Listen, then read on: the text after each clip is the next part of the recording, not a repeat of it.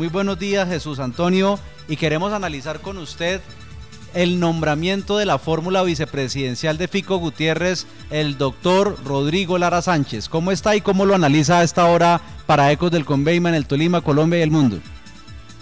Eh, don Juan Pablo, un saludo muy especial, muy buenos días a todos, gracias por, por la invitación, un saludo a todos los tolimenses.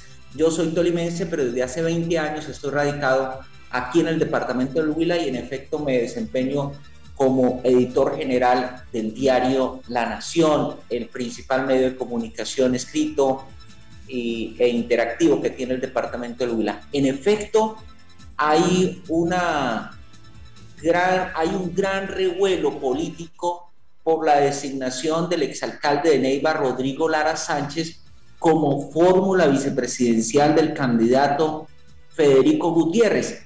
Este hecho ha tomado por sorpresa a muchos y el revuelo ha sido tal eh, y se ve reflejado en la pelea que hoy están protagonizando los antiguos miembros del gabinete municipal del exalcalde Rodrigo Lara. Unos están de acuerdo, otros están criticándolo fuertemente por esa decisión, pero eso es solo un, eh, un pequeño aspecto o un pequeño efecto de lo que ha generado esta decisión de Rodrigo Lara Sánchez de ser fórmula vicepresidencial de Federico Gutiérrez. Eh, en gran parte este revuelo político también es porque Rodrigo Lara Sánchez enarboló y llegó a la alcaldía de Neiva, con, en donde obtuvo más de 74 mil votos, con las banderas de la Alianza Verde, respaldado incluso por sectores de la Alianza Verde de la alcaldesa de Bogotá, de la hoy alcaldesa de Bogotá, Claudia López. Siempre se presentó como candidato eh, de la Alianza Verde y fue así como gobernó. Incluso tuvo en el gabinete municipal Rodrigo Lara Sánchez a personas cercanas a la hoy alcaldesa de Bogotá, Claudia López. Hasta hace un mes, Rodrigo Lara Sánchez tenía, no, eh, había expresado cierto eh, agrado por la candidatura de, eh, de Sergio Fajardo, del exgobernador de Antioquia. Y pues el fin de semana se presenta esta decisión de ser fórmula vicepresidencial de Federico Gutiérrez. De ese calado, eh, don Juan Pablo, es el revuelo político que ha causado la decisión de Rodrigo Lara Sánchez de ser fórmula vicepresidencial de Fico Gutiérrez. Jesús Antonio, desde la capital hermana del Huila, Neiva, con el diario La Nación. ¿Es cierto que Rodrigo Lara Sánchez fue uno de los mejores alcaldes de la historia de Neiva y uno de los mejores alcaldes de Colombia? Y con esto se seguiría esa senda que quiere Fico Gutiérrez en su alianza del equipo por Colombia de tener a los mejores alcaldes del país de su lado? Pues Rodrigo Lara Sánchez se destacó en efecto como uno de los mejores alcaldes eh, a nivel nacional. No tuvo escándalo, un escándalo grave que haya pasado durante su administración, no lo tuvo. Así que por eso, o sea, y su hoja de vida eh, realmente limpia, eh, una hoja de vida muy profesional.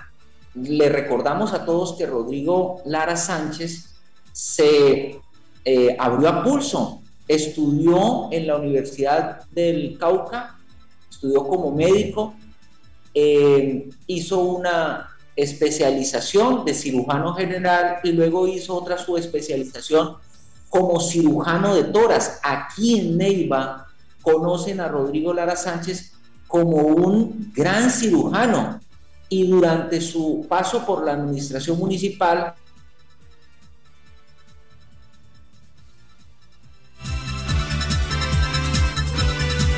Estamos hablando a esta hora, mi querido Javier Soto, con Jesús Antonio Rojas. Él es el editor general del diario La Nación de Neiva, el principal medio de comunicación impreso y digital que hay en el departamento hermano del Huila hacen guardadas las proporciones o muy parecido a lo que hacemos nosotros en Ibagué y el Tolima. Eh, tienen un ojo crítico, se mueven muy duro y muy bien en el tema de las redes sociales, en el tema del video digital. Y mire pues cómo estaba juzgando el editor general, además coterráneo tolimense del Guamo Tolima, Jesús Antonio Rojas, al doctor Rodrigo Lara Sánchez. Hay una muy buena imagen que tienen los neivanos, que tienen los, los huilenses del exalcalde, que además no solamente lo valoran como político, sino más como profesional, como ser humano, como una persona que sin conocerlo tiene al parecer grandes cualidades profesionales como cirujano de toras, como persona, como profesional y por supuesto ahora de nuevo como político. Bueno, Juan Pablo, y además es, desde hace muchos años el departamento del Huila, esta región del Tolima Grande, no tenía una fórmula vicepresidencial y una acción muy clara de tener un vicepresidente como es el caso de Rodrigo Lara. Sin embargo, pues también en la costa caribe nos reportan que se quedaron esperando a que fuera un, dirigente de esa zona que no estuviera haciendo fórmula con Fico Gutiérrez. ¿Qué le puede sumar del centro político Rodrigo Lara a Fico Gutiérrez, teniendo en cuenta que él está diciendo que él no tiene votos, sus votos fueron 74 mil votos, pero tiene la gran imagen de ser el hijo del desaparecido Rodrigo Lara? Jesús Antonio.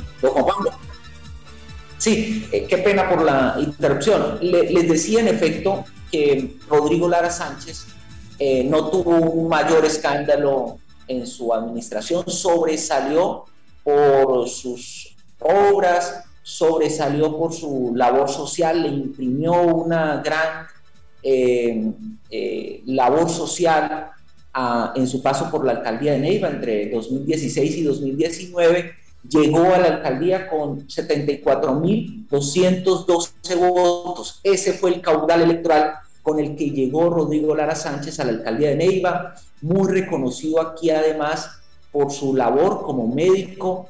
En el país son pocos, o al menos en esta región del país son pocos los cirujanos de tórax, y Rodrigo Lara Sánchez eh, ha sobresalido como cirujano de tórax ha salvado numerosas vidas aquí en el departamento de Huila por esa condición y tras su salida de la alcaldía de Neiva se dedicó nuevamente a su labor como médico en el Hospital Universitario de Neiva, además y en clínicas privadas y además como docente. Lo que ha hecho el fin de semana de aceptar ser la fórmula vicepresidencial de Fico Gutiérrez supone entonces un parón en todas estas actividades para nuevamente hacer lo que él siempre ha querido y tal vez heredado por su padre, el exministro de Justicia, Rodrigo Lara Bonilla. Muchos han interpretado aquí en el departamento de Huila esta decisión de Pico Gutiérrez como de querer atraer votos eh, del centro, Sí, ¿qué le puede sumar al qué le puede sumar al centro político? Eh, ¿Qué le puede sumar del centro político de Colombia Rodrigo Lara eh, Sánchez, teniendo en cuenta que sus votos son los votos con los que se eligió solamente en Neiva? Pero tiene, repito, la gran imagen de ser hijo del desaparecido e inmolado exministro de Justicia de Belisario Betancur, Rodrigo Lara Restrepo. Así es, así es. Rodrigo Lara Sánchez lo que pasa es que Rodrigo Lara Sánchez, em, además de ser el hijo del inmolado ministro de Justicia Rodrigo Lara Bonilla, él, Rodrigo Lara Bonilla, él encarna, sí, él encarna, él encarna em, los votos del centro de otra manera. ¿Por qué? Porque es cercano a Antanas Mocus. Él eh, hizo política con Antanas Mocus llegó a la alcaldía de Neiva con las banderas de la Alianza Verde, em, cercano, muy cercano a la hoy alcaldesa de Bogotá, Claudia López. Tuvo en su gabinete, como les comentaba al, comienzo, tuvo en su gabinete personas cercanas a la alcaldesa de Bogotá, Claudia López. Y por supuesto, todos vimos aquí en el departamento de Huila a Rodrigo Lara Sánchez haciendo política con el hoy candidato, el hoy también candidato presidencial, Sergio Fajardo. De hecho, hasta hace poco, hasta hace un mes, eh, Rodrigo Lara Sánchez había eh, publicado un trino de respaldo a la Fajardo. Así que si bien no tiene tantos votos Rodrigo Lara Sánchez, apenas 74.212 votos, que fue lo que, lo que consiguió en la alcaldía de Neiva, Rodrigo Lara Sánchez sí encarna eh, los votos del centro político, porque es cercano a personajes como Antana Mocus, al mismo Sergio Fajardo, a la hoy alcaldesa de Bogotá, Claudia López, y tiene muchos más amigos en, ese centro político. Muy audaz es lo que se dice aquí en el departamento del Huila, muy audaz la, apuesta que ha hecho Federico Gutiérrez al escoger a Rodrigo Lara Sánchez como su fórmula vicepresidencial. Hoy, en una entrevista aquí con el diario La Nación, Rodrigo Lara Sánchez dice que eh, esa propuesta de Federico Gutiérrez de ser su fórmula vicepresidencial lo sorprendió bastante. Habían tenido un diálogo, reconoce él, habían tenido un diálogo hace poco, pero que fue el viernes, el viernes pasado, que Federico Gutiérrez telefoneó a Rodrigo Lara Sánchez y le hizo la propuesta de que fuera su candidato vicepresidencial. Le dio media hora para que lo pensara. Rodrigo Lara Sánchez dice que lo primero que hizo fue dialogar con su esposa, con su familia, sus dos hijos, y ahí tomó la decisión. Él considera esto como una oportunidad para el departamento del Huila. Recuerden ustedes que el departamento del Huila está prácticamente o va a quedar sin representación en el Senado de la República durante los próximos cuatro años. Y él considera esto como una oportunidad para compensar de alguna manera esa pérdida del departamento de Huila en el escenario político nacional. Con él, eh, como vicepresidente de la República, pues el departamento de Huila sería más visible. Es como lo que se, se debate o lo que se comenta aquí en el departamento de Huila. Jesús Antonio, por último, quedaron, como se dice coloquialmente, y lo puso en un tuit Juan Manuel Galán, ardidos en el centro, en el nuevo liberalismo y también el doctor Sergio Fajardo, porque siempre ha sido amigo de él, siempre lo ha apoyado y ahora se toma de manera súbita, como lo dice usted, con media hora de plazo el viernes pasado, esta decisión. Quedaron ardidos con esta decisión de Lara de irse, por ahora al menos, de las toldas de Sergio Fajardo. Y yo creo que están ardidos no solamente ese sector, sino muchos otros sectores están ardidos con esta decisión porque en efecto lo que se ve es una decisión audaz de Federico Gutiérrez de apostarle a un hombre que si uno mira su hoja de vida, es una hoja de vida construida a pulso, es un hombre que, que nunca fue reconocido por su padre. Es decir, eh, nadie puede enrostrarle a Rodrigo Lara Sánchez de que nadie le puede enrostrar a Rodrigo Lara Sánchez de que es que su eh, vida profesional la ha construido por ser el hijo de Rodrigo Lara Bonilla. Para nada, porque Rodrigo Lara Sánchez se abrió a pulso, estudió en la universidad pública, lo que ha conseguido es producto de su trabajo como médico.